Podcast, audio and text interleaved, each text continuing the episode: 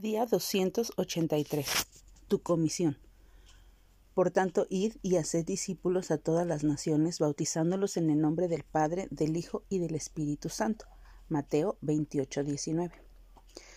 Pocos versículos en la Biblia reflejan con tanta claridad el mandato de Dios a los que creen en Él, hacer discípulos mientras andamos por esta tierra. Dios espera que aumentemos nuestra intimidad con Él a medida que le seguimos. Esto implica obedecer sus mandamientos. Creer en Cristo es colocarlo a Él como el Señor de nuestras vidas. Nada ni nadie puede ser más importante en nuestra vida que Él y su agenda.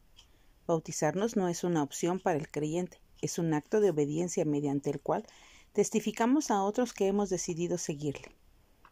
Al obedecerle, encontramos plena satisfacción y propósito para nuestra vida. Fuimos creados para conocerle a plenitud. Esto incluye la decisión intencional de desafiar a otros a seguirle cada día.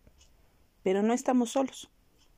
Él, que tiene toda la autoridad y el poder, nos ha asegurado que estará con nosotros todos los días hasta el fin. Su eterna compañía es una de las más grandes bendiciones y garantías que tiene el creyente. Gracias a esto no tenemos que temer.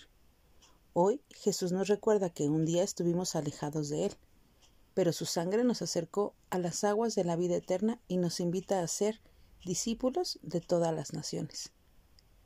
Así que hoy démosle gracias al Señor por darnos su salvación y que Él nos ayude a obedecerle haciendo otros discípulos a lo largo de nuestra vida.